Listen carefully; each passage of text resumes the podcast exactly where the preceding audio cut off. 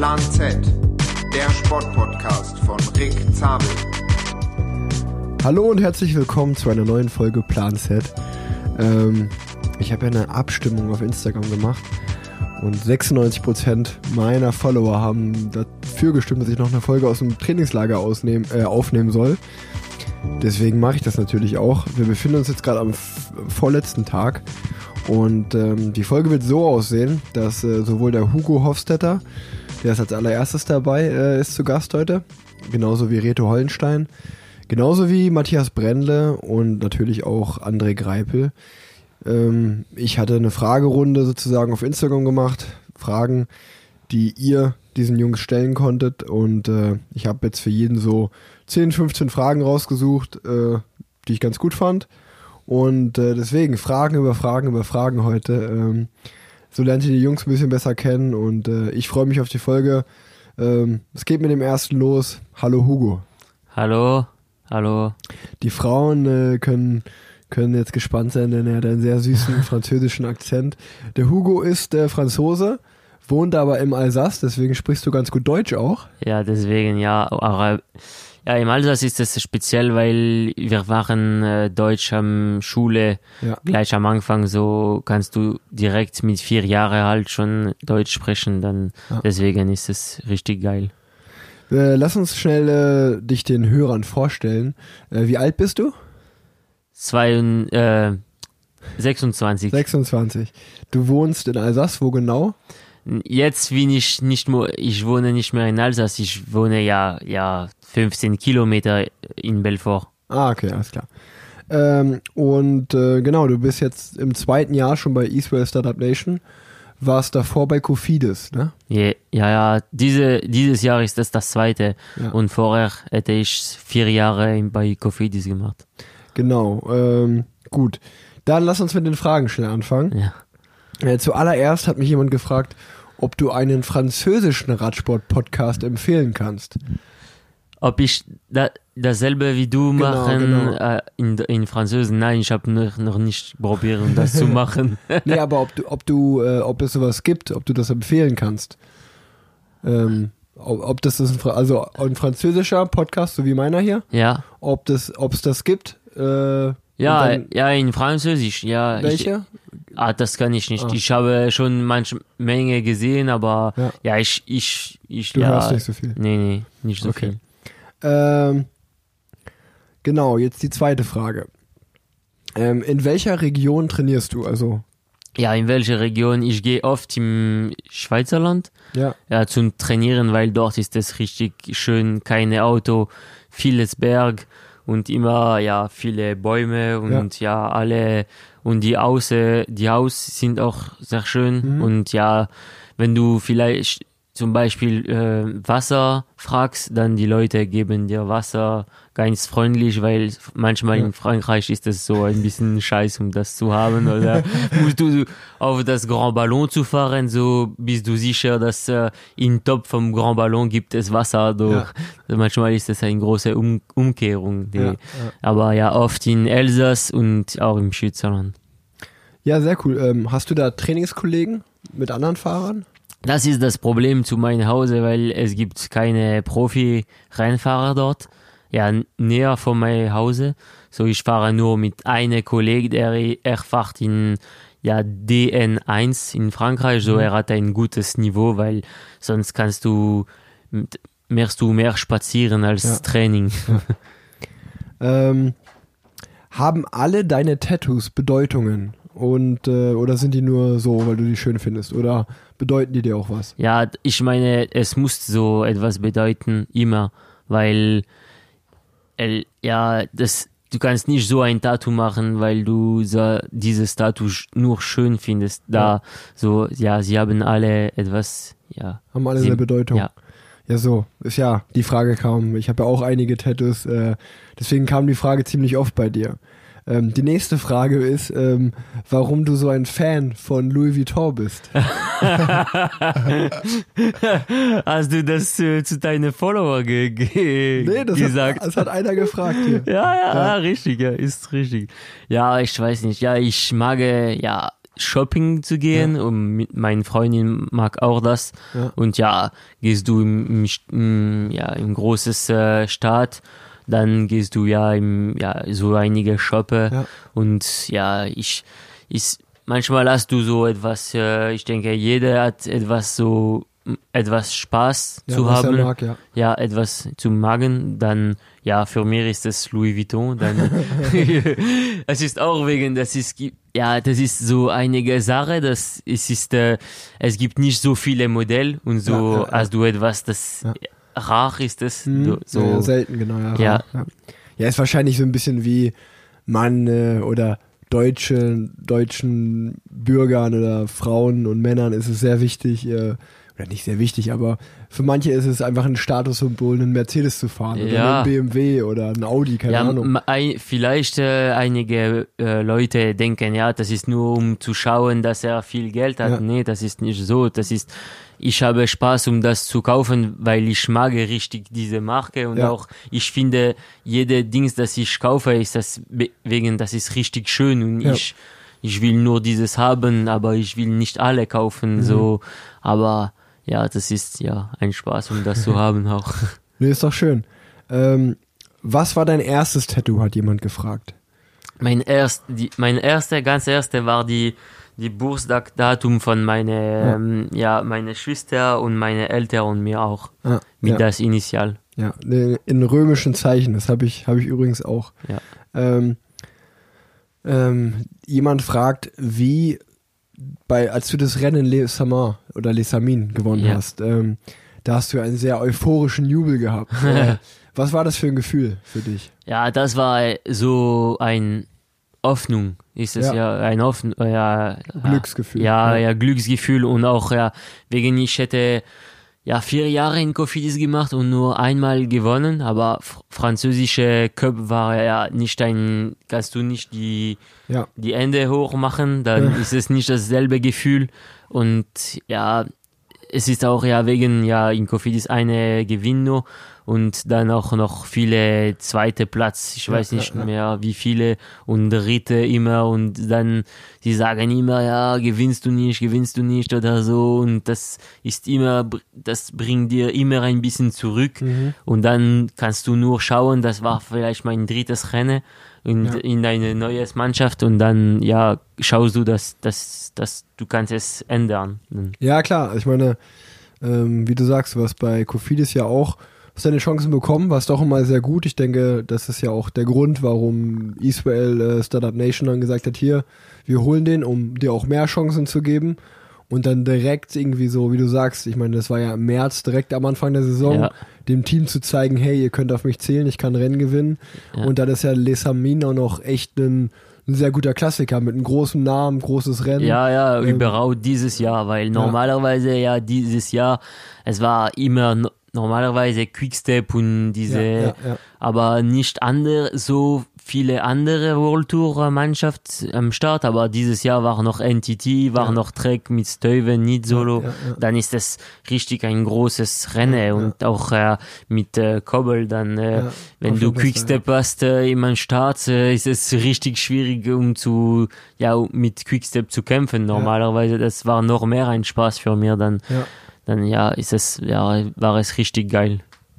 Ja, das war schön, habe ich mich sehr auch gefreut für dich. Ähm, hast du ein Vorbild? Ein Vorbild? Was Ähm, ist das? Äh, ähm, zum Beispiel äh, jemand, den du sehr gut findest. Also, was weiß ich. ah, ja, äh, ja, wie ein Fan. Ja, genau. Ja, du. so ein bisschen. Du. nee, und, nee, er, ernsthaft, so im, im Ja. Sport, äh, irgendwie, keine Ahnung, ich weiß Nein, nicht. im vielleicht, Sport, ja, ja, ja. Im Fahrrad ist es, Vielleicht ja, Richard Virenk oder so jemand nee, von früher. Nee, nee, das ist ein äh, Bergfahrer. Das Ja. ist, ja, ich hab, ja, ich würde sagen, dass manchmal an die Schläge, weil ich Ja. denke, ja, wenn du jung bist, dann kannst du ja, Rennen gewinnen, ja, äh, easy. Und dann äh, denkst du, ah, kann ich vielleicht ein Bergfahrer sein, aber ich habe gleich gefunden, dass ich werde nicht ein Bergfahrer. Und dann, ja, mag ich viele on die Schleck, aber viele auch äh, Robbie McEwen Ja, für seine ja, Sprint. ja, ja. Das war immer Ein cooler crazy. Typ. Ja. Oder bist du sonst irgendwie begeistert? Tennis oder Fußball? Oder Ja, so? für mir, das, ja, das, äh, das Männer ist das Cristiano Ronaldo. Ja, Das ist die, diese, ja, wir sagen immer, die Fußballspieler, sie, sie trainieren nicht so oft und sie gewinnen so viele Geld, aber wenn du ihn, ihn siehst, dann er, er, er gewinnt so viele Geld, aber er will immer trainieren, immer gewinnen und er war in so viele Club und er hat alles gewinnt mit jedem Club und das ist richtig, äh, ja, so ein, ein, ein Modell für Ja. mir, weil ja, dass du kannst sehen, dass wenn du richtig schaff, schaffst, Mhm. dann kannst du es haben. ja. Musst du auch Talent haben, aber ja. Ja, der arbeitet, äh, der hat das Talent und Ja, der setzt sich überall durch, genau. Ähm, was ist dein Lieblingsrennen? Hast du ein Lieblingsrennen? Ja Paris-Roubaix. Paris-Roubaix. Ja, es geht mir genauso, ist bei mir auch. Ähm, schon die vorletzte Frage. Ähm, Bordeaux, Bourgogne oder Champagne? Ah, das ist ähm, Wein. Wein. In, in Deutsch Okay. ist es auch Wein, ne? Ja, ja, Wein. Ja, genau. Wein, ja, ja, ja, weil ich mag viel Wein. Also, ja, das ist eine gute Frage, weil Champagne, ich mag es nicht so viel. Okay. Also, das ist richtig, äh, musst du, ja, schon ein richtige gute Champagne haben, um Spaß zu haben, aber trotzdem habe ich nicht so viel Spaß, um das zu trinken. Aber, und das Problem auch, Bourgogne ist es auch diese Problem mit, äh, das ist auch richtig teuer, wenn du richtig willst, äh, etwas gut zu haben. Und ja, Bordeaux musst du immer so eine Flasche kaufen, da die schon Menge Jahre hat, ja, weil ja, sonst ja, ist es äh, zu früh, um das Bordeaux zu trinken, weil wenn du nur eine Flasche von zwei oder drei Jahre, dann ist es zu ja zu früh und dann ist denkst du, es ist nicht gut, aber warst du 10 oder 20 Jahre und sie ist richtig gut, dann ich würde sagen, äh, ich würde sagen Ronalp, denn Ja, okay. Ronalp, weil ist es ja äh, Châteauneuf du Pape. Okay, also für alle Weinkenner, Chateauneuf du Pape. Châteauneuf du Pape. Ah, das ist, das ist der Wein, den müsst ihr trinken. Ähm, letzte Frage. Welches Rennen möchtest du unbedingt mal gewinnen? Das äh, Welt äh, Meisterschaft. Ja, Weltmeisterschaft. das ist jeder. Rennfahrer.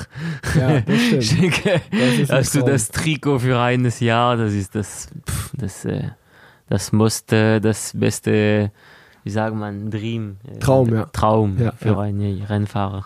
Ja, ähm, vielen Dank auf jeden Fall. Kein ähm, Problem. Hat sehr viel Hat Spaß, mir Spaß gemacht. gemacht. Ja, mir auch. Ähm, vielleicht dieses Jahr mal eine ganze Folge zusammen auch. Kriegen Ja, wir schon hin. ich hoffe. Dein Deutsch ist ja gut genug. Und ähm, nee, äh, doch eine Frage habe ich noch selber an dich. Ähm, du bist letztes Jahr auch zum allerersten Mal die Tour de France gefahren. Ja, richtig. Ähm, als Franzose. Ich, für mich ist es ja auch zum Beispiel persönlich ein, ein Highlight, Deutschland-Tour zu fahren. Ja. Das sind vier Tage. Vier Ja. Tage in Deutschland. Und, aber es ist schon geil. ja, ja. Wie ist Tour de France als Franzose? Ist es nochmal noch mal krasser als alles andere? Ja, ich denke, das ist, äh, ich habe noch nie Giro gemacht und Vuelta, wie du, du gesagt hast, das war mein erster Grand Tour und gleich Tour de France. Aber ich habe richtig dieses Gefühl, dass für einen Franzose ist es auch, also ich mache das nicht, ich fahre nicht Fahrrad, um dass die Leute sagen, ah, um du zu kennen. Aber ich ma, ich finde, ja, zum Beispiel Cosnefroid dieses Jahr, alle Leute waren zu, auf ihn, wie, weil er hatte das, äh, Bergtrikot. das, das, das Bergtrikot, dann, das ist richtig. Oder zum Beispiel, ich, ich bin gefallen, ja, nach sieben Tagen und dann gehst du am Start und sie sagen, ja, äh, viel Glück für heute, ich Bon hoffe, Courage. ja, bon Courage und äh, ah, äh, musst du noch kämpfen oder so etwas, da, dann sie, sind, äh, sie können das sehen und dann, ja, bemerkst du auch danach das Tour de France, dass viele Leute normalerweise, sie, sie fragen, normalerweise, sie fragen nicht so viel, auf welche Rennen ich habe gemacht oder, aber da, sie waren alle, ah, ich war hinten mein Fernsehen, ich war hinter dir, ich habe dir, äh, ja, äh, ich, ah, ich war so hinten und Ja. ich war so, ja. Ich habe dich supportet. ja, gesupportet und alles und ja, das richtig ein Impact, denke Mhm. ich, und auch Giro, er, es wird immer sein, dass Giro und Vuelta, es ist ein bisschen Hinter Tour, hinter das, das Ja. Tour und ja, für einen Franzose ist das richtig geil. Aber ja, nur schade, dass dieses Jahr war es nicht ein normales Jahr. Mhm. Ich weiß nicht, vielleicht war es auch gut, we- wegen, es war we- weniger äh, Pressure. Ja, ja, dann, weniger äh, Druck, weniger ja, Zuschauer, ja, auch. Und ja, das war vielleicht mehr cool, um zu fahren. Ja. Aber ja, das war vielleicht, vielleicht eins von meinen besten Moment für Rennfahrer. ja, da kommen hoffentlich noch viele gute Momente in Zukunft. Ich denke auch. Ähm, vielleicht vielen Dank. zusammen. Ja, hoffentlich zusammen, genau.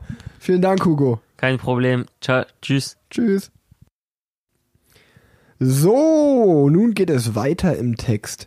Den nächsten Teamkollegen, den ich vor das Mikro gezerrt habe, ist der allseits bekannte Ösi aus Vorarlberg, der liebe Matthias Brendle. Hallöchen.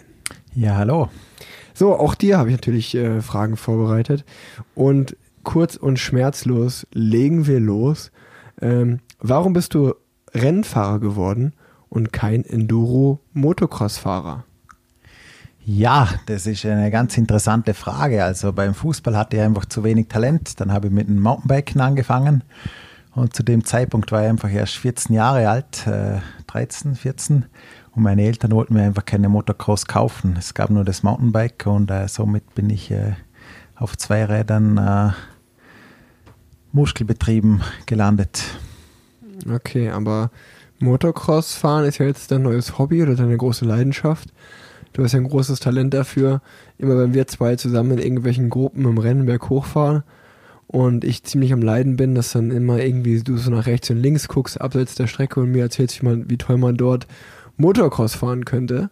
Ähm, woher kommt diese Leidenschaft und äh, warum, ja, warum macht dir das so viel Spaß? Ich meine, da ist ja auch eine gewisse Verletzungsgefahr äh, dabei, äh, aber du bist einfach gerne in Natur, in der Natur auf zwei Rädern unterwegs, oder wie? Ja, ich würde sagen, mir gefällt einfach so ein bisschen der Adrenalinkick. Klar bin ich gerne draußen in der Natur. Mountainbike macht mir auch richtig viel Spaß, aber du musst ja einfach zuerst immer den Berg mit dem Rad hochfahren.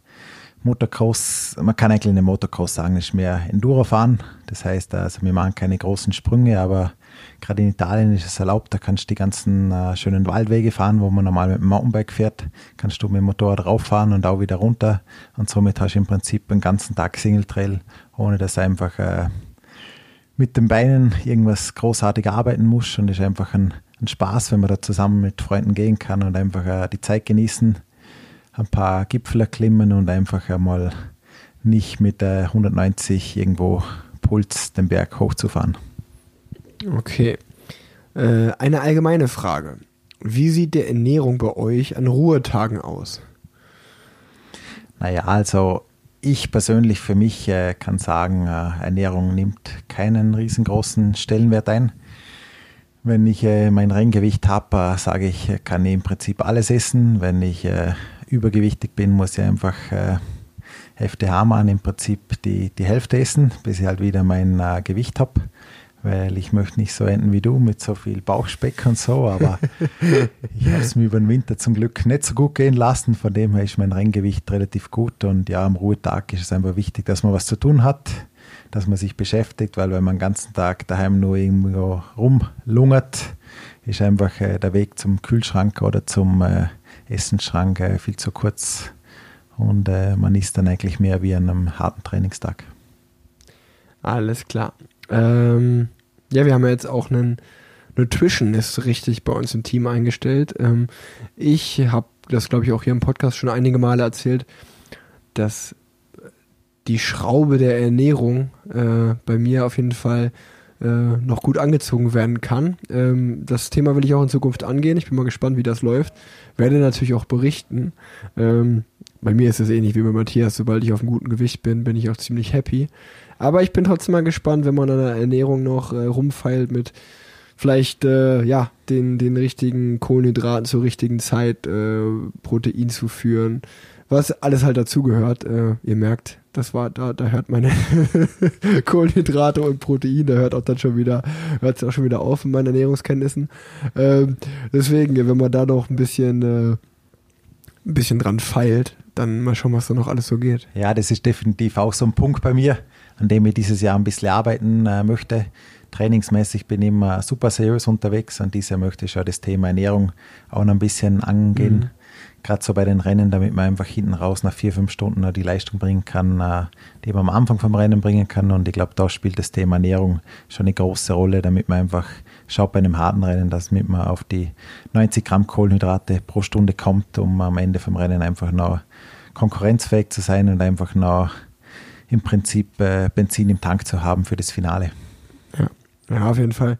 Ich muss auch persönlich sagen, dass ich mich sehr auf die auf die sehr heißen Renntage freue, an denen, an denen du immer leidest. Das hat jetzt zwar nichts mit Ernährung zu tun, aber das ist eine große Schwäche von dir. Und auf die, auf die heißen Tage, wenn du dann wieder komplett dehydrierst und wenn dir wieder nichts geht. Also auf die freue ich mich ganz besonders. Ja, also Rick lacht immer über mich, aber es ist wirklich so, wenn es mal über 30 Grad hat, ich schwitze einfach zwei Liter pro Stunde. Das ist unglaublich. Man glaubt es mir nicht, aber wenn ich fünf Stunden fahre und ich trinke sechs Liter, bin ich nach der Etappe einfach vier Kilo leichter. Also abnehmen mhm. auf, die, auf die harte Tour, aber wenn das Gewicht halt zu weit runter geht, verliere ich meine Leistung, ich schwitze und äh, ich kriege einfach nur noch dahin.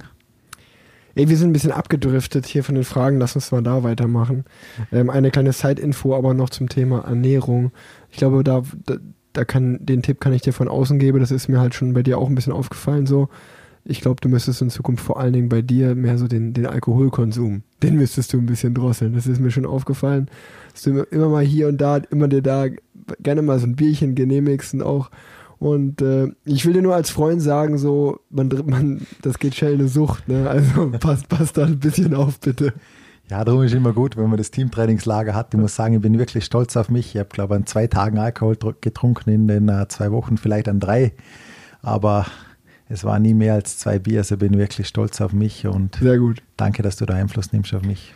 Wann kommt das neue Zeitfahrrad? Ja, es sieht so aus, als ob ein Prototyp im uh, Februar auftauchen sollte habe auch schon ein paar, paar Konstruktionsstudien gesehen und es sieht wirklich sehr, sehr vielversprechend aus. Ich glaube, Fakta bringt da was auf den Markt, äh, wo sicher einzigartig ist, wo sicher auf dem neuesten Stand ist und ich freue mich wirklich, bis wir das fahren können, weil dann können wir endlich wieder zeigen, äh, wie viel in uns steckt und auch bei den, bei den Rennen wieder um die Siege mitfahren in der Zeitfahren. Genau, wir haben ja beide äh, ein bisschen gemeckert über das Zeitfahrmaterial in den Giro-Podcasts. Ähm, und Alex Dowsett ist ja da ganz vorne mit dabei bei der Entwicklung. Deswegen sind wir alle gespannt auf das neue Zeitfahrrad. Hoffen natürlich, das kommt früher als später und ähm, dass wir dann wieder voll, voll angreifen können. Also vor allen Dingen ihr Zeitfahrer, aber auch ich freue mich natürlich um jedes Watt, das ich sparen kann im Zeitfahren mit einem schnelleren Rad. Ähm, aber wie gesagt, wann es genau kommt, können wir nicht sagen. Wir hoffen möglichst schnell und somit äh, wäre der Rest jetzt Spekulation. Bei welchen Rennen möchtest du zwei, 2021 besonders gut abschneiden, Matthias?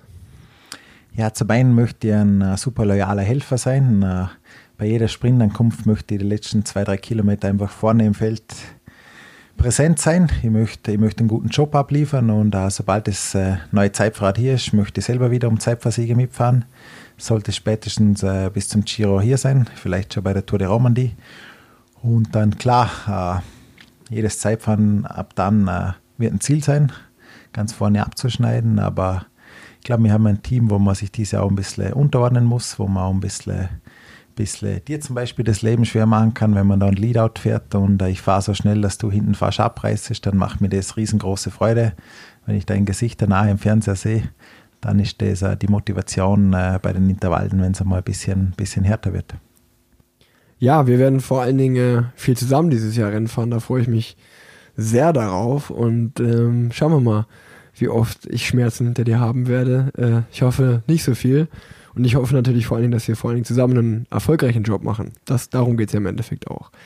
Ähm, wie sehr vermisst du Eva auf einer Skala von 1 bis 10? Ja, also jetzt, äh, Eva muss man ganz kurz noch erklären, ist äh, meine Freundin. Jetzt nach zwei Wochen so im Trainingslager würde ich sagen, geht schon wieder Richtung 10. Wir haben da so zusammen so eine, so eine bisschen eine Skala angefangen. Und äh, jeden Tag, wenn man sich mal nicht sicher ist, ob ein der, der Partner noch, noch gern hat oder lieb hat, dann kann man mal fragen, du, wie sieht es aus heute, auf was für eine Zahl stehen wir, dann weiß man immer, ob man sich im restlichen Tag noch, äh, noch anstrengen muss oder nicht. Aber ich habe ihr mal ganz klar erklärt, also wenn 95 Prozent vom Tag gut sind, dann war es ein mhm. guter Tag. Also mhm. wenn jemand Probleme habt daheim mit einer Frau, dann könnt ihr sagen, du, wenn es ein 90% oder 95% Tag war, dann war es trotzdem alles, super und so ein kleiner Streit, trotzdem alles ist schön. Ja, das geht an alle Hörer hier auch vom Plan Z. Matthias ist ein absoluter Frauenversteher, der kennt sich super aus. Wenn ihr irgendwie mal Probleme habt mit eurer Frau, mit eurer Freundin oder Liebeskummer oder so, ihr könnt Matthias immer gerne schreiben. Das ist wirklich, äh, er wird bei uns im Team nicht umsonst der Date-Doktor auch genannt. Er hat immer für jeden ein offenes Ohr, also wirklich mit Liebesproblemen seid ihr bei Matthias auf jeden Fall an der, an der ersten Adresse. Ihr könnt ihm immer auf Instagram Nachrichten schreiben. Ähm, nächste Frage. Die nervigste Angewohnheit von Rick ist. Hm, sich ständig äh, selbst zu loben, selbstverliebt zu sein und einfach immer zu sagen, ich bin der Geilste. Der Brendle soll mal ein paar Geheimtipps für geile Runden bei hohen M's raushauen. Das ist weniger eine Frage, aber es kam auf jeden Fall sehr viele Fragen zu deinen Lieblingsrunden in Vorarlberg, um hohen Ems herum, deine Lieblingsanstiege, ja einfach deine Runden, die du empfehlen kannst. Ja, also wenn ihr mal in der Gegend seid, ihr könnt mich gerne kontaktieren. Ich würde euch da, wenn ich daheim bin, natürlich auch was zeigen, aber durch das, dass ich einfach einen Kilometer von der Schweizer Grenze weg wohne, fahre ich ziemlich viel da im Appenzell. Also gleich über der Grenze Richtung Bodensee, da sind wirklich schöne Anstiege Richtung St. Anton, Richtung Geis. Da kommt übrigens der Michael Albassini her. Das sind immer so 4-5% Anstiege, 400-500 Höhenmeter und wirklich schön zu fahren. Meistens mit einem schönen Blick danach auf den Bodensee und da kann man wirklich die Route so wählen, dass man eigentlich am Anfang vom Training so die ganzen Höhenmeter macht und dann gegen Ende vom Training schön wieder runterrollt ins Rheintal. Muss man sich ein bisschen, ein bisschen den Wind anschauen. Meistens weht er von, von Bregenz Richtung Liechtenstein hoch und dann schaue ich einfach, äh, dass ich im Prinzip Richtung Bregenz runterfahre und dann schön mit Rückenwind heimfahre. Also es gibt wirklich sehr, sehr viele schöne Routen. Wir können auch schöne Pässe fahren, Richtung Furka, Richtung Verschienerjoch, hoch Richtung Pfänder. Also das Ländle hat wirklich sehr, sehr viel zu bieten. Das hört sich wirklich nach einem Radfahrparadies an. Wie kamst du an deinen Trainer Matthias Nottegger und wie bereitete er dich auf die Rennen vor? Ja, also uns verbindet eigentlich schon eine, schon eine lange Freundschaft. Äh, er ist ja ausgewandert, ich glaube vor 12, 13 Jahren nach Gran Canaria. Ich bin äh, seit 15 Jahren eigentlich jedes Jahr mindestens zwei, drei Wochen auf Gran Canaria im Trainingslager im Januar. Da waren wir dann oft zusammen am Trainieren. Bei Trek hat dann leider das Training gar nicht hingehauen. Ich konnte meine Leistung nicht mehr erreichen. Es hat am falschen Training äh, gelegen. Ich habe dann bei ihm einmal eine Leistungsdiagnostik gefahren. Er hat dann äh, bei mir im Prinzip diagnostiziert, dass er einfach viel zu lange, viel zu viele sinnlose Stunden fahrt. Danach haben wir das Training umgestellt, sind viel mehr auf Qualität gegangen, auf Erholung. Und äh, dadurch äh, kann ich jetzt wieder meine alten Leistungswerte anknüpfen, habe wieder Bestwerte 5 Minuten, 10 Minuten, 20 Minuten und das äh, Training macht einfach wieder richtig viel Spaß. Aber ich würde so sagen, was ihn unterscheidet von anderen Trainern, äh, viel mehr Erholung. Dafür aber auch wieder Blöcke, wo man sich einfach komplett kaputt fährt, wo man übers Limit geht, aber dafür danach auch wirklich bewusst mal zwei, drei Tage nichts machen. Naja, zu deinem Trainer kamen auf jeden Fall sehr viele Fragen auch. Du hast zu mir schon gesagt, in der Amateurszene ist er sowas wie ein kleiner Star. Er hat zweimal den, den Ötztal-Marathon gewonnen. Äh, nee, nicht Marathon, was sagt man dazu? Ja, schon den Ötztaler Radmarathon. Du heißt das Radmarathon, ja. alles klar. Ähm, deswegen ist er ziemlich bekannt in der Szene, deswegen kamen auch wahrscheinlich so viele Fragen zu ihm. Ja, man muss auch sagen, äh, den letzten Ötztaler, den er gewonnen hat, war in Rekordzeit. War, glaube ich, in 7 Stunden 52, wenn ich richtig liege. Also der erste Athlet, so, wo die Zeit wieder geknackt hat. Man muss auch sagen, vor ein paar Jahren war ein Profirennen. Da war es, glaube ich, noch ein paar Minuten schneller, aber er ist wirklich jemand, wo ich auch sagen muss, ich habe noch nie geschafft, ihn auf eine halbe Stunde am Berg abzuhängen. Also wenn ich mit ihm im Trainingslager bin, eine Minute, zwei Minuten kann ich nicht mehr abhängen, aber sobald wir mal einen langen Berg hochfahren, wo es ein bisschen steiler geht, hat der mit seinen 57 Kilo, mit seinem 5 Kilo Rad einfach die besseren Karten und ich habe immer einen harten Gegner und es macht auch Spaß, weil er mir einfach richtig zum Limit pusht und äh, gerade die zwei Wochen, wo ich jetzt in Gran Canaria war, ist jedes Intervall mitgefahren und wenn es mir mal nicht so gut ging, hat er mich gepusht und somit war es für mich eine Motivationsspritze und äh, für ihn einfach äh, ein gutes Training. Deswegen warst du bestimmt auch ein bisschen jetzt hier in dem Trainingslager ein bisschen müde und warst oft in den Seilen und so gehangen, ein bisschen müde, das kann, das kann natürlich sein. Deswegen, ja, jetzt, wenn Matthias zuhört, kann ich ihm auf jeden Fall raten, jetzt braucht Matthias auf jeden Fall sehr viel Ruhe auch, weil äh, ja, in den letzten Tagen im Trainingslager, es war schon manchmal schwer mit anzusehen, äh, aber äh, ich glaube trotzdem, dass du auf einem guten Weg bist. Ja, der Rick, der labert so viel immer nur, weil er jetzt äh, dieses Trainingslager mal motiviert war, weil er einfach den ganzen Dezember nichts gemacht hat und bei der Fettmessung einfach äh, zwölf Punkte zu viel rauskam, hat er jetzt trainiert und hat geschaut, dass er jeden Tag noch seine zehn Kilometer extra macht, dass er immer am längsten auf dem Rad war. Mittlerweile sieht er eh schon wieder ein bisschen aus, aber meiner Meinung nach hat er einfach ein bisschen Angst gekriegt, weil er gemerkt hat, wie schlecht er ist, wo wir immer locker gefahren sind, ging es ihm nicht so gut und darum hat er momentan so ein bisschen einen Höhenflug, weil er jetzt glaubt, weil er hier am meisten Kilometer der Stunden trainiert hat, dass er jetzt wieder auf einem guten Weg ist. Ich glaube, ich bin auf einem sehr guten Weg. Also ich war einfach verwundert dann doch, wie viel Talent ich dann manchmal habe dass ich meine so, ich habe das schon öfter gesagt, ich habe das in der letzten Folge auch schon gesagt, ihr wart die ganze Zeit im Trainingslager, ich habe auf der Rolle trainiert und zu Hause mit dem Gravelbike und ja, ich konnte jetzt trotzdem nichts von dem Vorsprung erkennen hier im Trainingslager. Ich habe jeden Tag habe ich ganz genau darauf geachtet, aber ich habe immer gedacht, irgendwann kommt der schlechte Tag, irgendwann wird meine große Klappe, mir, große Klappe wird mir gestopft werden. Aber ich muss dann doch sagen, dass mein Körper, meine Beine haben mich einfach nicht im Stich gelassen. Nee, ich weiß nicht, was bei dir bei der Erziehung falsch gelaufen ist. Der Mann hat einfach so viel Selbstvertrauen, so viel Selbstüberschätzung, egal wie schlecht er ist, er fühlt sich immer noch so gut. Also irgendwas, ich bin da nicht drauf gekommen, was da falsch gelaufen ist, aber der Mann hat einfach viel zu viel Selbstvertrauen. Nächste Frage, mein Lieber. Wann gibt es den nächsten Stundenweltrekord von Matthias? Boah, den nächsten Stundenweltrekord. Na, jetzt schauen wir uns erstmal den Alex Dause an, wie der sich schlägt. Ich habe das einmal gemacht und es war wirklich eine sehr, sehr harte Stunde. Und es ist einfach ein Projekt, das so viel Zeit braucht, das so viel Investment braucht. Äh, heutzutage kann man den Stundenweltrekord nicht mehr einfach so machen, wie ich damals, wo ich gesagt habe, äh, in vier Wochen mache ich den Stundenweltrekord, gebe mir ein Rad, das ein bisschen schnell ist und dann machen wir das. Heutzutage ist es einfach ein Projekt, wie man gesehen hat beim Victor Campenarz, wo einfach war, glaube zwei, drei Monate in Afrika in der Höhe, war dann in Mexiko auf einer Bahn ohne Zuschauer. Und bei mir war das mehr so ein Projekt, das auch Spaß gemacht hat.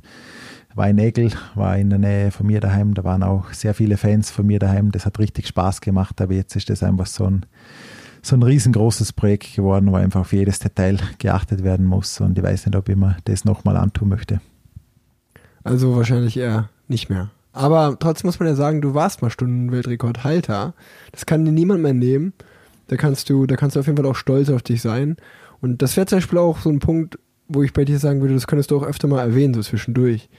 Dann äh, auch mal einen schlechten Tag, weißt du, im Training, dann auch, dass die Jungen auch mal Respekt vor dir ein bisschen bekommen. Das wäre, glaube ich, ja, auf jeden Fall was Gutes. Ja, danke für die Worte. Äh, mit wem bist du gerne auf dem Zimmer? Mit Rick mit Reto und mit Rudi, würde ich sagen. Ja, also alle mit R. Da, da ist ein Schema zu erkennen. Schaut so aus, ja. Na, das waren so die Teamkollegen, mit denen ich hier bei Israel eigentlich am meisten äh, die Nächte verbracht habe. Und ja, schauen wir, wer dieses Jahr noch dazukommt. Gibt es für dich ein Traumteam, in dem du gerne einmal fahren würdest, um, ja, um die Erfahrung zu machen, einmal Teil dieses Teams zu sein? Also wenn ich ganz ehrlich bin, äh, so wie es sich momentan anfühlt bei Israel, äh, was wir für einen Schritt gemacht haben äh, von letztem Jahr zu diesem Jahr, wie viel professioneller das geworden ist, auf was jetzt alles geachtet wird. Ich glaube, es ist momentan mein Traumteam, weil man einfach auch ein bisschen seine Freiheit hat, weil das sich ein bisschen wie eine Familie anfühlt, nicht so wie ein, wie ein großes Unternehmen. Und ich bin sehr glücklich in dem Team. Davor war es immer das Team IAM, das sehr viel Spaß gemacht hat. Da sind wir eigentlich auch ohne Druck gefahren, haben unser Bestes gegeben. Es hat sehr gut geklappt und meiner Meinung nach geht dieses Team auch in so eine Richtung mit einem besseren Fahrer, mit, äh, mit super gutem Material. Und ich glaube, darum werden wir dieses Jahr auch ziemlich hoffentlich erfolgreich sein. Hey, mal setzt mal hier nicht die, die, äh, die Benchmark so hoch, ja? Ähm, immer, wir müssen immer tief stapeln und dann überraschen. Das ist mein Motto. Weil jeder, der mich kennt, weiß ja, hinter meiner großen Klappe steckt eigentlich auch gar nicht so viel dahinter. Ja, aber jetzt eine Frage an dich, Rick. Wann hast du das letzte Mal überrascht? Abgesehen jetzt vom Giro Bergtrikot. Überrascht? Negativ ganz oft. Negativ habe ich sehr oft überrascht. positiv kann ich mich nicht so wirklich dran erinnern. Ja, da fallen mir jetzt auch Deswegen, nicht so viele deswegen das ist Beispiele ja eigentlich auch, meine, meine große Klappe ist ja eigentlich immer nur so eine, so Eine eine Tarnung, kleine. Tarnung. Nee, das ist einfach eine, Be eine Bewältigung gegen Depression. Weißt du, ich muss mir das einfach alles schönreden. Ich würde es gar nicht so groß, ich würde es gar nicht einfach, ich würde es einfach schönreden mehr nennen. Als, äh, weißt du, wenn du, wenn ich immer, wenn ich hier realistisch wäre im Profiradsport, das wäre ein ganz trauriger Sport für mich, ganz trauriger Beruf, so weißt du. Das ist so, keine Ahnung, ich sag mal, äh, vielleicht habe ich an so 500 Profirennen bis jetzt teilgenommen und habe erst zweimal gewonnen. Das heißt, ich bin 498 Mal als Verlierer eigentlich ins Ziel gekommen. Wenn man das so realistisch sieht, ist es keine sehr gute Quote.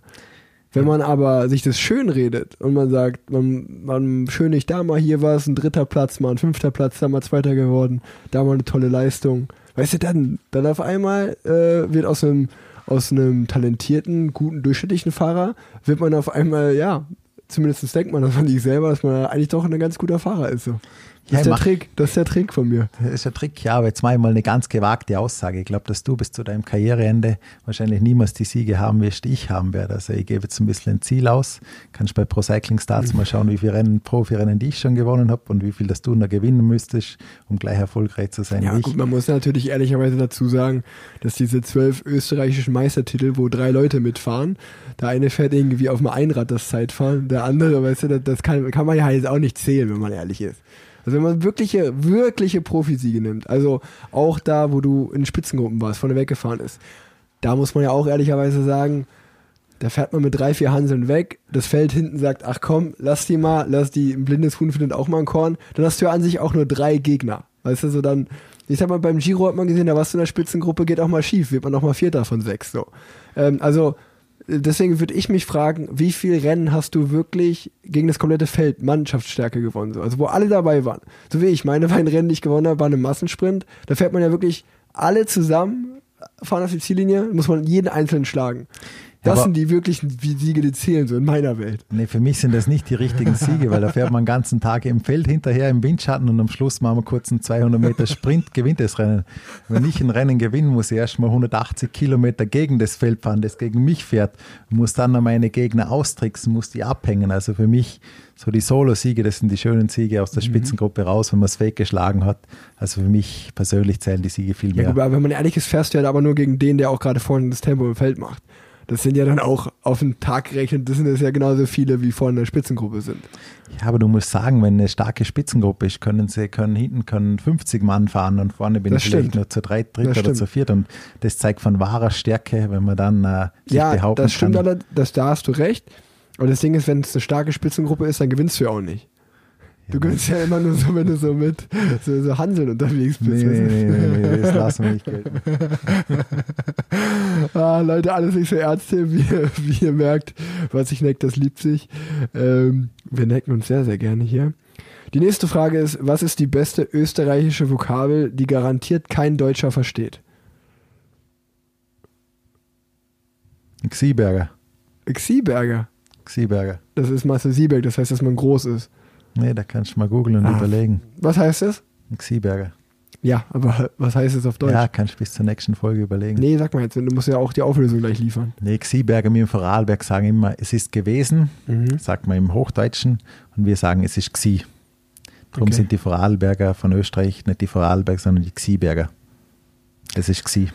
Okay. Es ist gewesen. Mhm. Xieberger. Okay. Das ist natürlich Quatsch, aber okay. Ähm, was ist dein Lieblingscafé? Mein Lieblingscafé. Ich muss sagen, äh, bin immer ein bisschen am Wechseln und äh, ich habe äh, bei mir im Haus, da wohnen äh, ein alter Kumpel von mir, die haben jetzt angefangen, Kaffee zu importieren von Kolumbien, Vietnam. Und da haben sie den Dhaka Laka und den verwende ich seit zwei Monaten. Der schmeckt mir sehr gut. Ich probiere gerne verschiedene Cafés aus, aber momentan bin ich jetzt bei dem ein bisschen hängen geblieben. Okay. Und äh, ich weiß auch nicht genau, wie die Frage gemeint war. Falls die Frage gemeint war, ob Cappuccino, Espresso, Flat White, dann kannst du es ja auch nochmal in dem Sinne beantworten. Ich würde sagen, äh, daheim ist es meistens der doppelte Espresso, um äh, wach zu werden für einen Tag. Alles klar. N. Kolz fragt, warum klingt Matthias sein Akzent immer so, als ob er 65 ist? Das ist eine gute Frage, die höre ich ja zum ersten Mal, aber ich glaube, das ist, weil ich schon so erwachsen bin. Meine Lebenserfahrung, Die Weisheit. Das, die Weisheit, die ich schon äh, mit meinen 30, 31 Jahren erlangt habe, äh, die reicht im Prinzip schon fast für ein ganzes Leben. Und äh, vielleicht äh, klingt drum meine Stimme schon ein bisschen älter. Wer ist der bessere Zeitfahrer? Du oder Alex Dowsett? Ich würde sagen, es kommt auf den Tag drauf an. Äh, beim Giro ist es äh, 1-1 ausgegangen. Eigentlich äh, 2-1 für mich, aber einmal hatte er einen Defekt und ich will fair sein und darum, äh, wir sind ja nicht so viele Zeitfahren mit dem gleichen Material gegeneinander gefahren, aber beim Giro würde ich sagen, ist es 1-1 ausgegangen. Okay. Letzte Frage. Was ist für die die schönste Ausfahrt daheim im Ländle? Flach Richtung See oder doch Ufer im Wald? Ich sage im Bregenzer Wald. Bregenzer Wald ist eine super schöne Gegend. Äh, bisschen in den Bergen, äh, bisschen durch den Wald durch, äh, wenig Verkehr und äh, immer schön da reinzufahren. Und da gibt es wirklich äh, tolle Runden. Gerade im Sommer ist nicht so heiß und definitiv äh, eine Ausfahrt, die ich sicher zwei, drei Mal in der Woche mache. Dann danke, dass du dir Zeit genommen hast für meine Fragen. Ähm, wir haben wie immer viel Mist gelabert. Ähm, es war aber doch teilweise auch immer wieder große, große Gedankenblitze dabei, das muss man auch ehrlicherweise sagen. Also ähm, im Reden sind wir beiden, würde ich schon sagen, so die Peter Sagan und Julian Alaphilippe im Podcast Radsport Game. Kann man schon sagen. Kann man auf jeden Fall sagen, ja. Okay. Und ich bin auch, ja, ich bin froh, dass man das angesprochen hat mit den 65 Jahren, meine Lebenserfahrung. Ich finde, es hat viel zu lange gedauert, bis man das mal erwähnt hat. Ja. Ja, und wie gesagt, äh, wenn ihr Fra Fragen habt zu Frauen, zu Frauenthemen, Liebeskummer, immer bei Matthias melden, das ist wirklich, äh, der ist da der Meister. Und immer überlegen, wie eure Partnerschaft steht, so von 1 bis 10. Wenn man mal unter 5 kommt, dann heißt es wieder an der Partnerschaft arbeiten, Mhm. Zeit nehmen, damit man da wieder auf ein gutes Niveau kommt. Das ist wie in der Schule. Wenn man mal Richtung in Österreich 1 bis 5, 1 ist sehr gut, 5 ist nicht genügend. Wenn es dann Richtung 3, 4 geht, dann heißt es, man muss wieder dran arbeiten, damit man auf der sicheren Seite ist. Das ist ja das brändische Modul, das weiß ja jeder. Ich freue mich sehr, einen neuen Partner bei PlanZ begrüßen zu dürfen. Herzlich willkommen, Athletic Greens. Athletic Greens ist der tägliche All-in-One-Drink zur Unterstützung deiner Gesundheit und für maximale Performance. Gerade jetzt in der kalten Winterzeit ist es wichtig, fit und gestärkt da durchzukommen. Der tägliche Drink am Morgen ist wie eine Nährstoffversicherung für den Körper, die jeden Monat bequem und einfach nach Hause geliefert werden kann. Der Drink beinhaltet 75 essentielle Vitamine, Mineralstoffe und weitere Zutaten aus natürlichen Lebensmitteln und wurde so zusammengestellt, dass die Lücken in deiner Ernährung aufgefüllt werden. Er unterstützt deine generelle Leistungsfähigkeit, indem es in die Gesundheitsbereiche einzahlt. Immunsystem, Energiehaushalt und Darmgesundheit. Das hochabsorbierbare Pulver passt zu jeder Lebensform, egal wie du dich ernährst und egal ob du Unverträglichkeiten hast. Der Drink hat weniger als 1 Gramm Zucker und schmeckt echt richtig lecker. Außerdem wird er von vielen Profisportlern benutzt, einfach, ja, um besser im Profisport betreiben zu können. Da könnt ihr gerne mal auf der Website vorbeischauen, da sind die alle aufgeführt. Also egal, ob du dein Energielevel erhöhen willst, dein Immunsystem unterstützen willst oder deine Darmgesundheit verbessern willst, jetzt ist der perfekte Zeitpunkt, Athletic Greens auszuprobieren. Das Geile ist, es gibt jetzt ein einmaliges Angebot. Wenn ihr Athletic Greens über meine Landingpage abonniert, bekommt ihr zusätzlich und ohne Kosten einen Jahresvorrat an Vitamin 3 K2. Die Landingpage ist wie folgt. athleticgreens.com slash planz. Probiert es doch mal aus, ähm, kann ich euch echt empfehlen. Ich packe das alles in die Show Notes, checkt es aus. Hugo check, Matthias check. Weiter im Text geht's mit Reto. Hallo Reto. Hallo Rick. Du hast kürzlich Bilder von Skitouren auf Instagram gepostet. Wie intensiv geht es dazu? Ja, kann man so intensiv machen, wie man will. Ähm, man kann gemütlich gehen oder man kann zügig gehen oder schon fast drauf rennen. Ähm, es ist äh, eine richtig harte Sportart, vor allem es gibt ja auch Wettkämpfe, die rennen da wirklich den Berg auf. Aber ich gehe sehr auf die gemütliche Art an, so Grundlagenausdauer.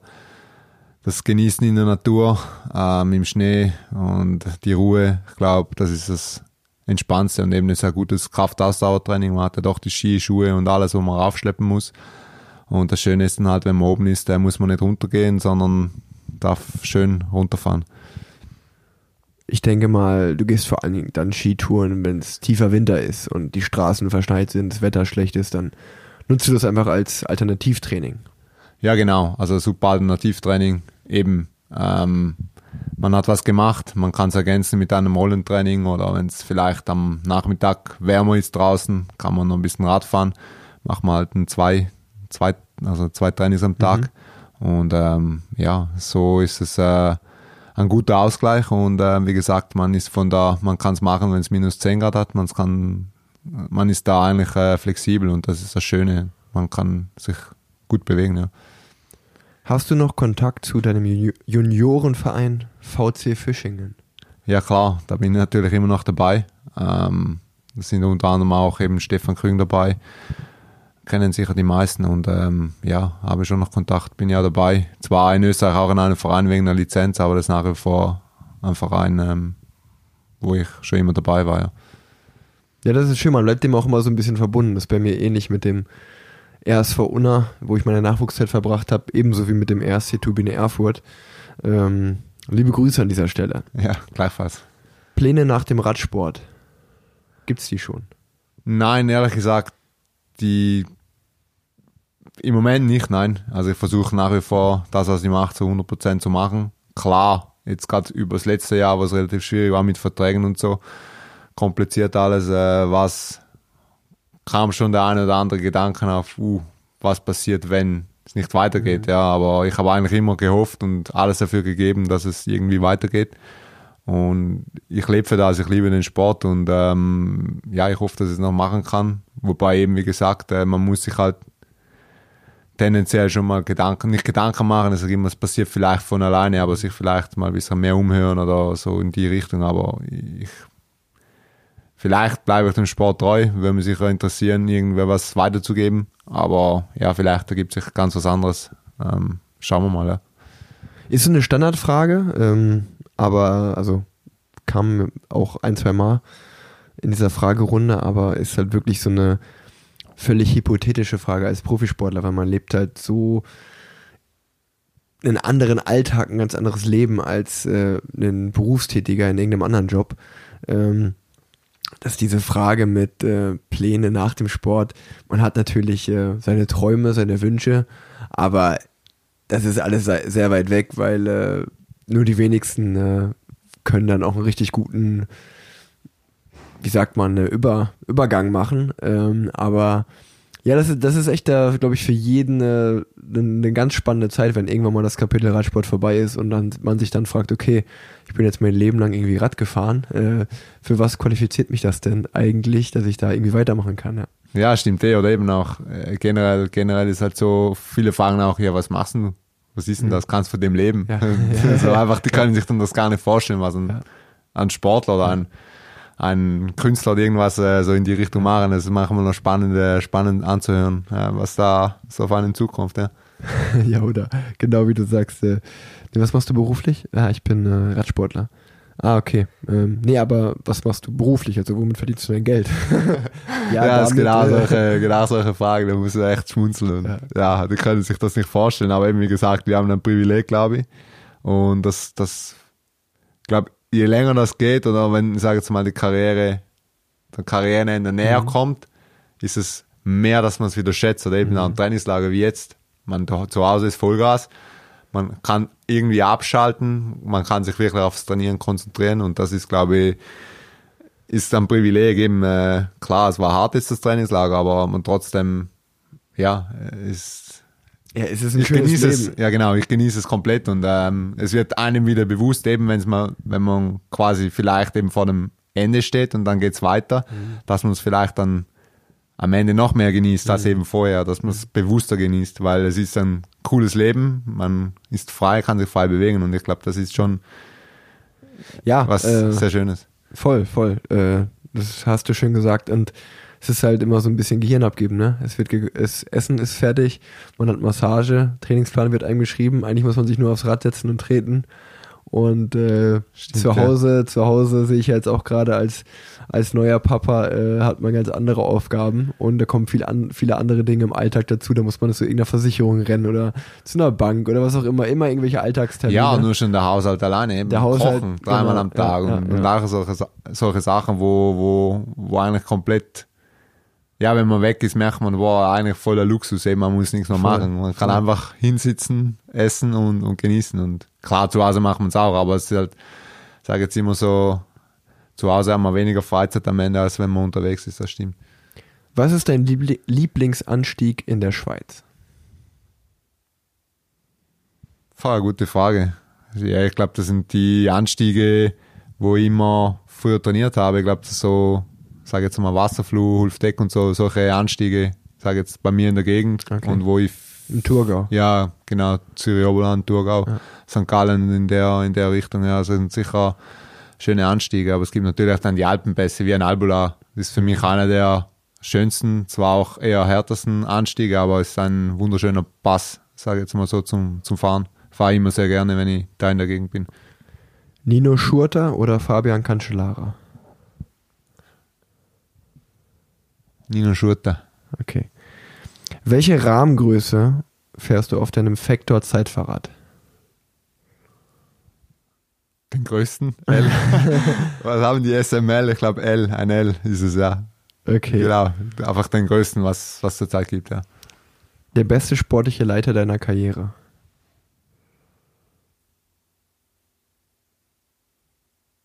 Boah, gute Frage. Ich würde mal sagen, Thorsten Schmidt war ein super sportlicher Leiter, wo ich sehr viel profitiert habe. Und jetzt Dirk de Mol war auch äh, sehr gut in der, nach, nach der Zeit von Thorsten Schmidt. Und ja, auch Rich Verbrücke damals bei IM, der hat sehr viel bewirkt.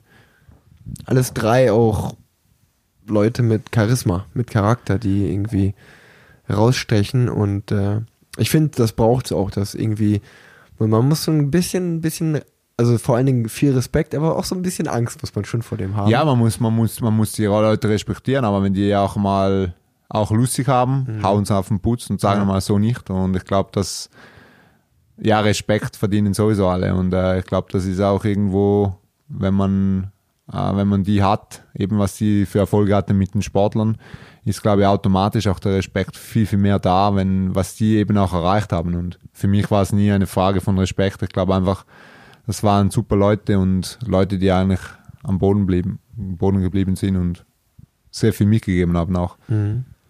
Hast du jemals Nachteile wegen deiner Größe gehabt im Radsport? Fragt jemand hier. Ja, das heißt Nachteile. Klar, wenn man 80 Kilo hat, äh, wenn es bergauf geht, länger steil, haben wir sicher Nachteile, aber dafür haben wir vielleicht, wenn es flach ist oder mehr Übersicht äh, oder so die Rouleur-Sachen, äh, sicher auch Vorteile, ich sage jetzt nicht nur Nachteile. Klar, Nachteile bergauf, Vorteile vielleicht größer Hebel, ich weiß nicht, bessere Hebelwirkung, kann alles gut sein und ähm, ja, ich sehe es jetzt nicht als, als Nachteil, wenn man groß ist.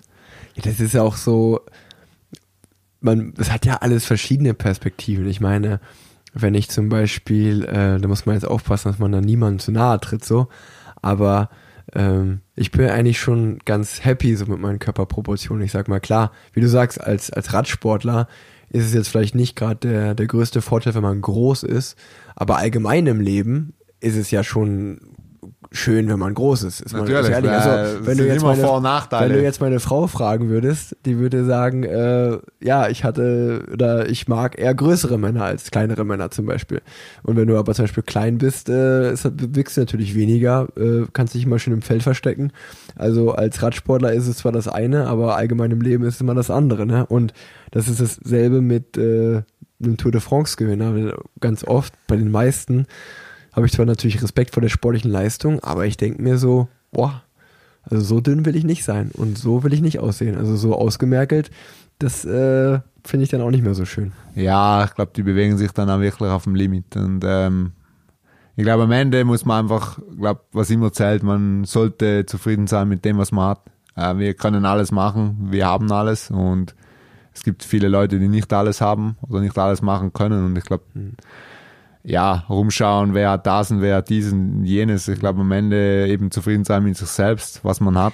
Es Und bringt, di- es bringt einem ja im Endeffekt auch nichts, wenn man jetzt damit hadert, warum man so groß oder so klein ist. Es bringt dich ja nicht weiter. Nein, nicht. Das ist einfach das Schöne auch, dass ja alle verschieden sind und das ist ja auch das Ja. Schöne gerade im Radsport. Du, du hast alle Facetten. Du hast eben eher den muskulösen Sprinter, du hast die, die dünnen kleinen Bergfahrer, du hast die Allrounder, du hast irgendwie so durchs Band, hast du alle, alle Facetten und das ist ja irgendwie auch spannend, so kannst du auch ein Team zusammenstellen. Das ist ja, Ja, das eigentlich stimmt. genial, dass dass das alles gibt. Äh, Ein kleiner sagt vielleicht auch, ah, werd lieber mal so groß und eben Mhm. für das allgemeine Leben, aber im Radsport ist vielleicht ein Vorteil. Weißt du deinen Top-Speed of all time? Also das schnellste, wie du jemals, also das schnellste Geschwindigkeit auf dem Rad, die du erreicht hast. ich glaube 107. Wenn mich nicht alles, alles täuscht, schnell. war es schon schnell. Also ich habe nicht geschaut, wo ich runtergefahren bin und dann nachher. Ich weiß ja nicht mehr, welchen Pass es war, irgendwo bei der Tour de Suisse. Man sieht das zum Glück dann meistens immer erst nach der Etappe. Ja, zum Glück. Man, man guckt, Man kann, also- man kann sich ja genau, nicht auf das genau. konzentrieren, man muss sich auf Ja. das konzentrieren, was man, wo man hinfährt. Man kann ja nicht noch ein bisschen am Tacho rumschauen oder am, jetzt am Hammerhead und schauen, ja, wie schnell fahre ich jetzt. Das ist ja gefährlich.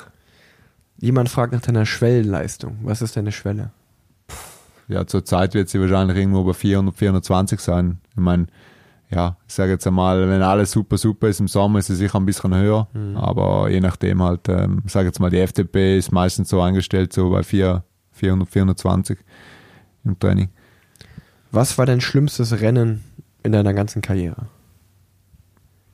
Gibt es da irgendwas, was dir direkt ins, in den Kopf Ja, schießt? jetzt gerade so das krasseste war letztes Jahr, na warte mal, vor zwei Jahren, der Giro, wo die Königsetappe war bei Montirolo, wo es oben wirklich noch zwei Grad hat, dem was geschnien hat, also gesch geschneit hat und Regen und kalt und es einfach hinten runter und man hatte keine Kleider, was vor halbwegs gut war.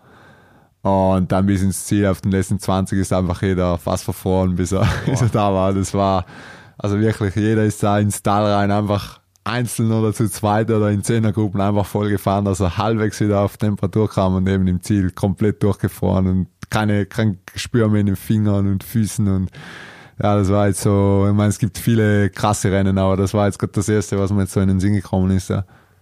Das war schon heftig. Ja. Ja, also die Tage, an denen man so krass friert, an Ja. die erinnert man sich irgendwie immer. Socken über oder unter die Beinlinge? Früher habe ich gesagt über, aber unterdessen bin ich da komplett anderer Meinung. Es gehören eine schon unter, unter, die, unter die Beinlinge. Genau so sehe ich das auch. Hier fragt jemand, äh, was man als Profi-Radsportler verdienen kann. Ich weiß nicht, was zurzeit der Mindestlohn ist, aber ich glaube irgendwie 40.000 Euro, schätze ich mal. Mhm. Ja, und drauf, glaube ich, No Limits, schätze ich mal. Weiß nicht, was der Beste verdient. Ich schätze mal so zwischen 4 und 5 Millionen. Mhm. Denke Es ist, mal. es ist ganz verrückt. Es ist, wie du sagst, eine riesen Range, äh, eine riesen Bandbreite. Wenn man sich überlegt, dass, ja, es gibt sicherlich die ein oder anderen Fahrer, die 40, 50.000 Euro im Jahr verdienen, ähm, was sicherlich auch kein schlechtes Gehalt ist, aber wenn man sich mal klar macht, dass es natürlich nur eine begrenzte Zeit ist, die man Profiradsportler sein Mhm. kann, ähm, versucht man natürlich möglichst viel zu machen, um dann äh, möglichst viel zur Seite zu schaffen. Äh, da kommt man dann mit 40, 50.000 Euro nicht so weit. Ähm, dann gibt es, glaube ich, der Großteil, wenn man ehrlich ist, schätze ich mal, wird so zwischen 100 und 200 oder 100 und 250.000 Euro so in dem schätze- Bereich fahren. Schätze das auch. ist, ja. glaube ich, der größte Teil. Und äh, ja, dann gibt es natürlich, wie Reto sagt, äh, nach oben hin keine Limits. Ähm, aber ich Ich sage immer, zum Vergleich zu anderen Sportarten ist der Radsport eigentlich noch sehr, sehr gut dabei. Das auf jeden Fall. gut dabei, aber wenn man es jetzt vergleicht mit Fußball, ich meine, wir sind in den Top 19, 19 Teams der Welt und wenn man es vergleicht mit dem Fußball, Top 19, die besten Ja. Mannschaften, Champions League, wo auch Ja, immer, was anderes. kann man das überhaupt nicht vergleichen, wo wir uns bewegen mit dem Geld, weil das sind ja dann Beträge. Also ich würde mal schätzen, sagen wir mal, wir haben jetzt 18, 19 Teams. Ähm, wahrscheinlich wird es nicht in jedem Team jemanden geben, der über eine Million verdient, aber dafür in anderen Teams umso mehr. Also würde ich jetzt einfach mal schätzen, es gibt so 50 Fahrer im Jahr, die über eine Million verdienen. Würde ich schätzen. Zwischen 40 und 50 Fahrer. Ja, ich glaube, wenn man die großen, richtig großen Teams anschaut, die haben ja schon alleine zehn Fahrer drin, wo sicher drüber sind, wenn man Ineos anschaut ja, damals oder vielleicht jetzt, weiß ich nicht, aber vor ein paar Jahren waren die definitiv auf der Liste, wo sehr viel. Äh, Wenn man sich das eine oder andere Tour de France-Team äh, anschaut, Ja. dann da weiß man, da äh, verdient vielleicht sogar jeder über eine Million. ich weiß, ja, aber ich, ich, weiß, ich weiß nicht, ob es 50 sind. Ich, schwierig zu sagen, müsste mal das ist durchgehen. eine Schätzung, ist eine Schätzung. Eine Schätzung, aber könnte es recht haben, 40 bis 50 Mann, ja. Bindet jeder Fahrer seine Lenker selbst, fragt hier auch jemand. Habe ich bis jetzt noch nie gemacht, ehrlich gesagt. Zum Glück muss ich solche Sachen nicht machen. Das ist wahrscheinlich nicht gut. Nein, aber nein, zum Glück haben wir ja meistens gute Mechaniker dabei und äh, dann, dann hält's Und äh, wenn zu Hause mal Not am Mann ist, machen wir es wirklich halt selber oder man lässt sich halt beim Freund im Radgeschäft wickeln und dann ist die Sache erledigt. Also ich würde auch in den Radladen gehen. Also ich habe auch noch nie einen äh, Lenker selbst gewickelt. Mein Vater schämt sich jetzt wahrscheinlich gerade in Grund und Boden, weil der kann das mit Augen zu. Aber ich habe das noch nie gemacht und ähm, ich glaube, bei mir wäre wär das wie Kraut und Rüben. Letzte Frage, mein Lieber. Ist der Sattel nicht etwas zu niedrig? fragte jemand.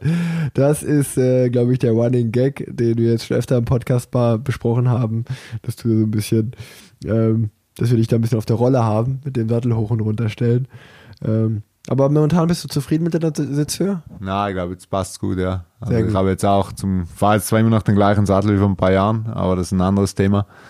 Da ist leider die Schwierigkeit manchmal mit dem, mit dem Sattelsponsor, dass man da halt nicht ganz einig wird, weil eben, wenn es nicht ganz Komfort fühlst, dann hast du halt immer wieder irgendwo, dann fühlst du dich einfach nicht wohl und dann ist halt immer so, versuchst immer das Optimum herauszufinden und es ist ja nicht, dass ich das rumstelle, einfach so als Spaß, sondern äh, man will ja irgendwie rausfinden, manchmal ist halt so, man probiert irgendwie, eben wenn man sich unsicher fühlt, dann sucht man nach einer Lösung und so ist halt, das ist halt manchmal ein bisschen mühsam, aber jetzt äh, den Sattel selber fixiert, respektive habe was runtergemacht und jetzt, äh, jetzt ist der grundsätzlich immer in der gleichen Position und dann passt normalerweise auch. Also dann sollte das gut sein, ja.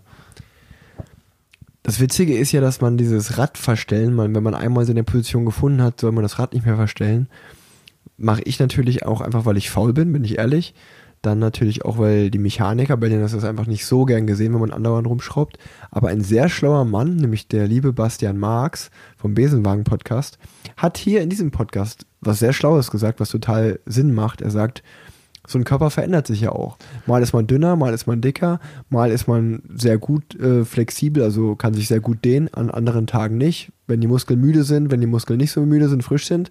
Und er hat gesagt, und das ist jemand, der sozusagen im Bikefitting arbeitet im Bereich, dass er immer einen Schlüssel dabei hat und immer seine Sitzhöhe ein bisschen ändert, ein bisschen hoch, ein bisschen runter, ein bisschen kürzer, ein bisschen länger den Sattel stellt. Genau. Er sagt, es ist ein, einfach ein sehr verändernder Prozess andauernd.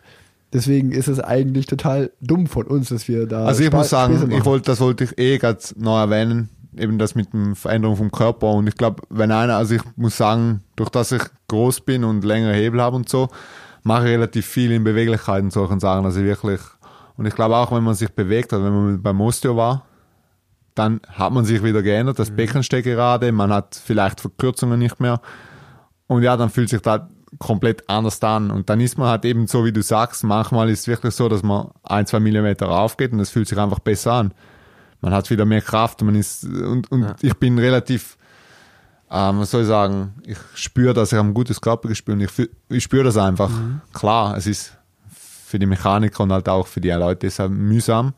Aber im Endeffekt geht es ja nicht darum, ähm, die zu nerven, sondern du willst die beste Leistung am Platz liefern. Und solange du die Leistung bringst, wenn der Sattel halt eineinhalb Millimeter höher ist als vorher, verstehe ich nicht, wa- warum das irgendwie ein Thema das sein ist soll. ja auch nur ein Spaß. Nein, Das ja ich meine jetzt aber auch Genau. für die Mechaniker. ja, ja. Das, ist, äh, das ist immer so, du musst performen Mhm. und der hat im Prinzip auch zu performen, dass das Rad gut funktioniert. Aber das ist ja eben spannend, wie gesagt, du hast es vorher erwähnt, dass der auch irgendwie so das Ganze eigentlich ist nicht schlecht, es ist nichts Schlechtes. Es ist halt manchmal mühsam, ist selber auch für mich mühsam. Aber wie gesagt, ähm, das Schöne ist, wenn man immer auf die Lösung kommt und seine Performance abliefert am Ende. Vielen Dank, dass du dabei warst. Ja, danke auch. Gute Zeit. So, auch der Letzte im Bunde ist nun vor dem Mikrofon. Hallo, lieber André. Ja, hallo an alle. Letzter Tag vom Trainingslager, wir haben es fast geschafft. Äh, Ich gehe noch einmal ganz kurz auf die Nerven. Ähm, Ich habe nämlich 15 Fragen mitgebracht, auch für dich. Ähm, wir legen direkt los. Selber schrauben oder schrauben lassen? Ich vertraue mir sehr gerne auf mich selbst. Deswegen äh, mag ich auch sehr gerne an meinem Fahrrad rumbasteln und äh, halte es auch sehr gut in Stand. Ich weiß jetzt nicht, ob diese Frage für die Trainingstiere gemeint ist oder für unser eSwell Startup Nation Team. Frage an den Herbergsvater. Wer ist der größte Chaot? Wer geht zu spät ins Bett? Wer ist immer zu spät? Fangen wir von vorne an. Wer ist der größte Chaot? Ich beziehe das jetzt äh, auf die Trainingstiere einfach. Okay. Und das ist definitiv äh, Rick Zabel. Sieht man am Haarschnitt, am dreckigen Fahrrad. Ähm, ja, und äh, ja, einfach an der Art und Weise, wie er in den Tag hineinlebt. Hineinlebt. Wer geht zu spät ins Bett? Das ist auch Rick Zabel, weil er es nicht lassen kann, äh, an seinem Telefon rumzuspielen, sondern man muss auch einfach mal einen Punkt machen. Und äh, wenn er dann das Telefon wirklich weggelegt hat, dann schläft er auch direkt. Also eigentlich ist er auch immer müde. Wer ist immer zu spät? Ich kann ja nicht immer denselben Namen Ja. sagen. Also, Ey, das stimmt aber nicht. Spät bin ich nie. nein, spät ist er nie, nur wenn die Schranken zu sind. Ähm, wie oft Krafttraining die Woche bei solchen Schenkeln? Die hat mir Mutter Natur gegeben. Ähm, ich weiß jetzt nicht, ob das gut ist für eine Frau, aber meine Mama hat dieselben Schenkel gehabt wie ich. Insofern, äh, ja, es ist einfach angeboren.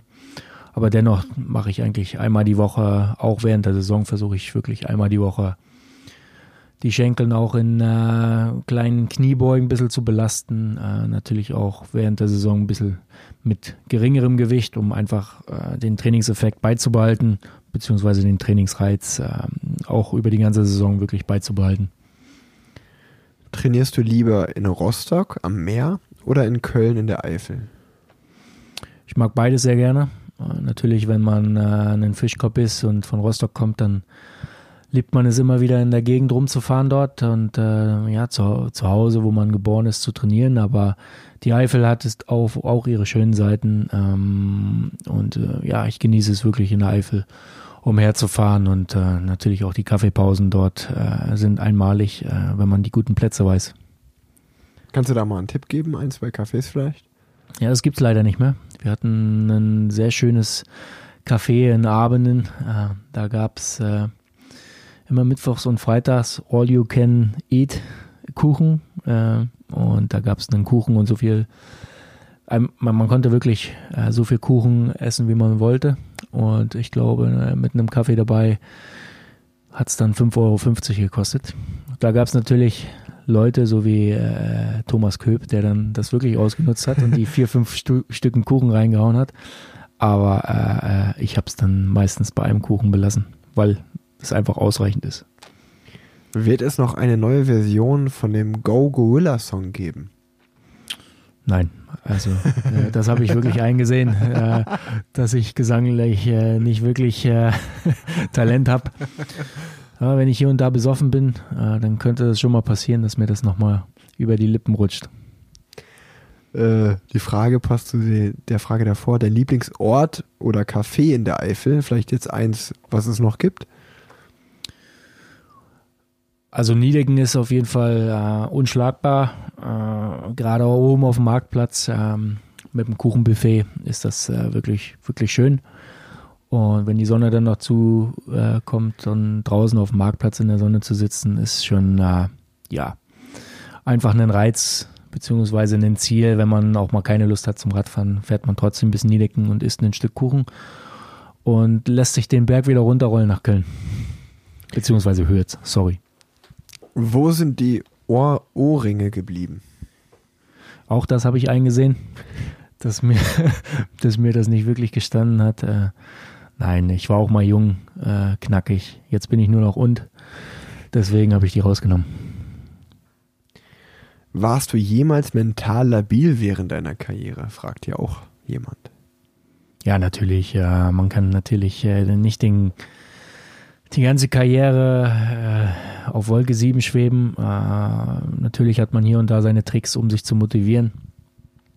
Natürlich gibt es auch mal negative Beispiele, wo man dann äh, ja vielleicht ein bisschen zweifelt, was man gerade wirklich macht hier auf dem Fahrrad. Aber ich sage immer, nach Regen kommt immer Sonnenschein und äh, bis jetzt ist es immer eingetroffen. Ist ja gerade ganz aktuell, weil ähm, Tom Dümmele ja gestern, vorgestern bekannt gegeben hat, dass er sich zum Beispiel eine Pause vom Radsport nimmt. Ähm, kennt man eigentlich ja eher nicht so, so Schritte.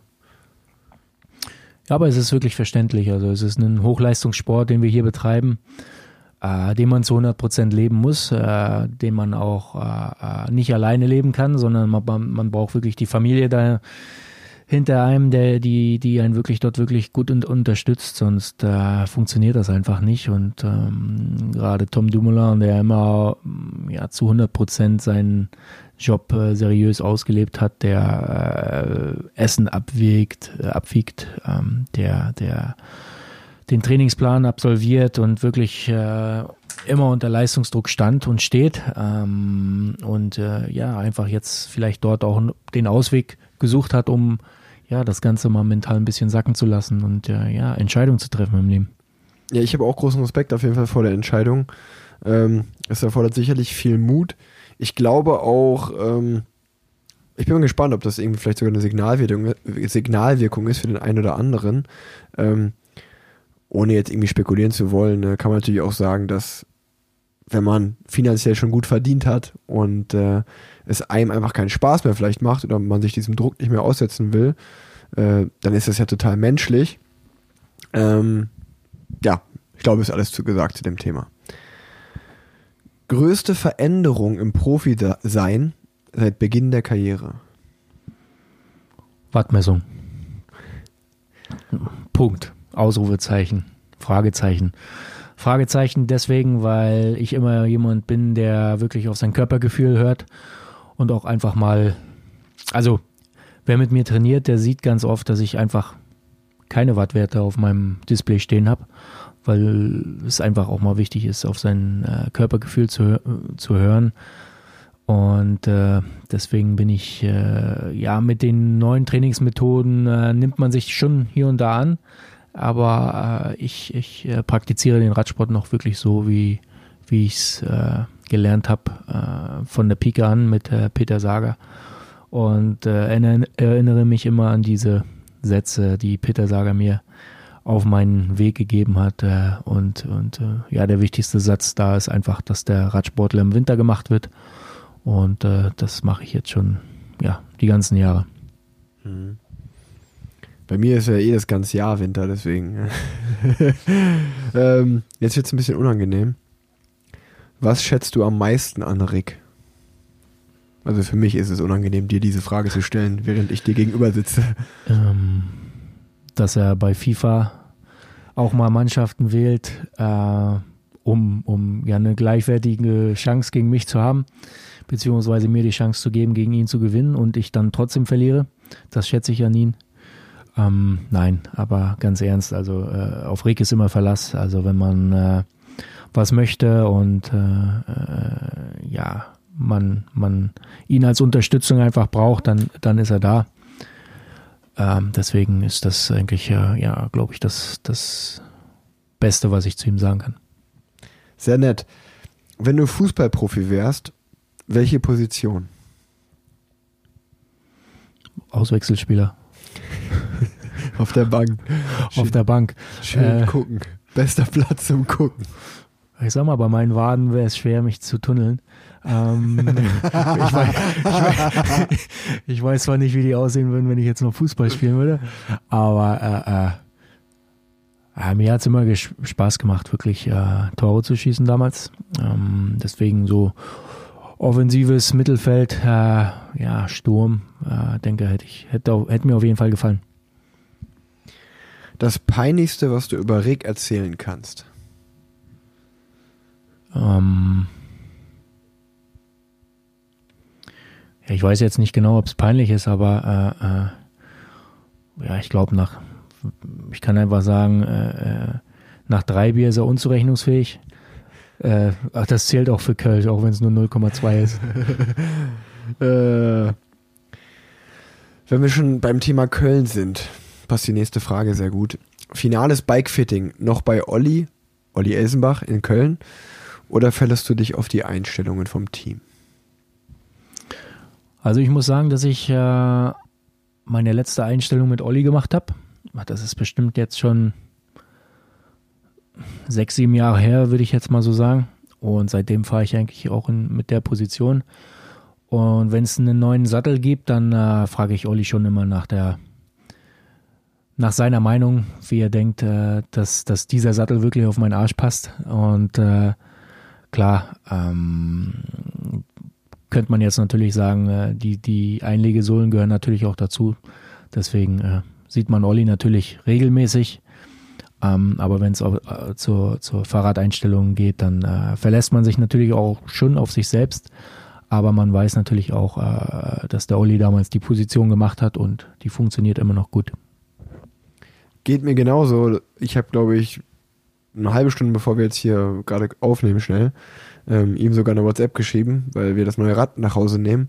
Und ich habe ihn gefragt, hey, nächste Woche Zeit, äh, ich würde einfach nochmal gerne double checken, dass ich ganz gut auf dem Rad sitze, weil ich heute ein Video von mir gesehen habe, wo ich mir dann wieder dachte, hm, vielleicht ist da doch noch Verbesserungspotenzial.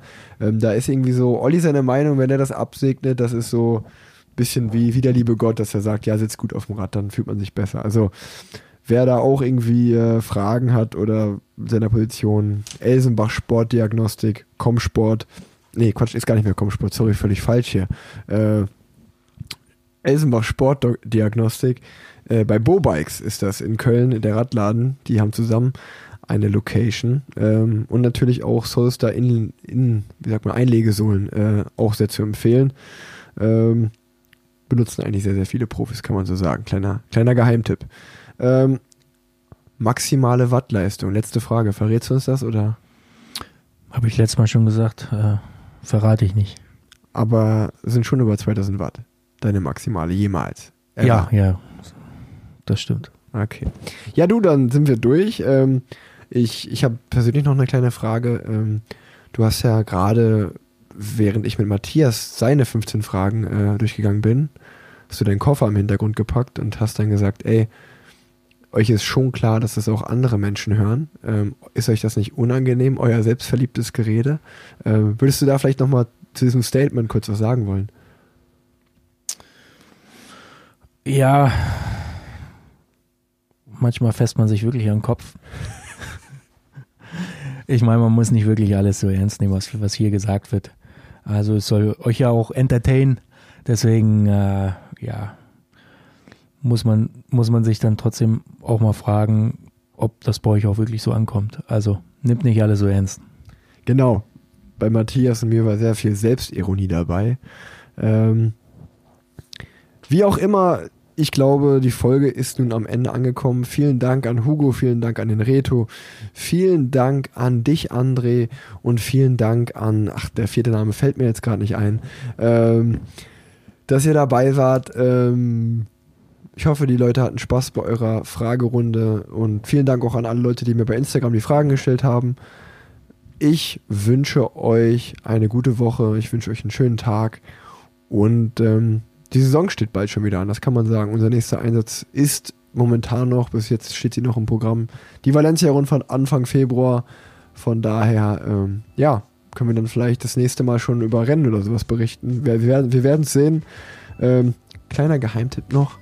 Die nächste Folge wird was ganz Besonderes, was ganz Neues. Ich sage nur Spin-off. Tschüss. Tschüss, tschüss.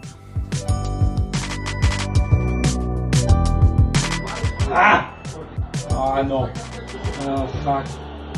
Oh no no no no no no no. Yeah! No! Oh! Oh. oh, fantástico. ¡Qué!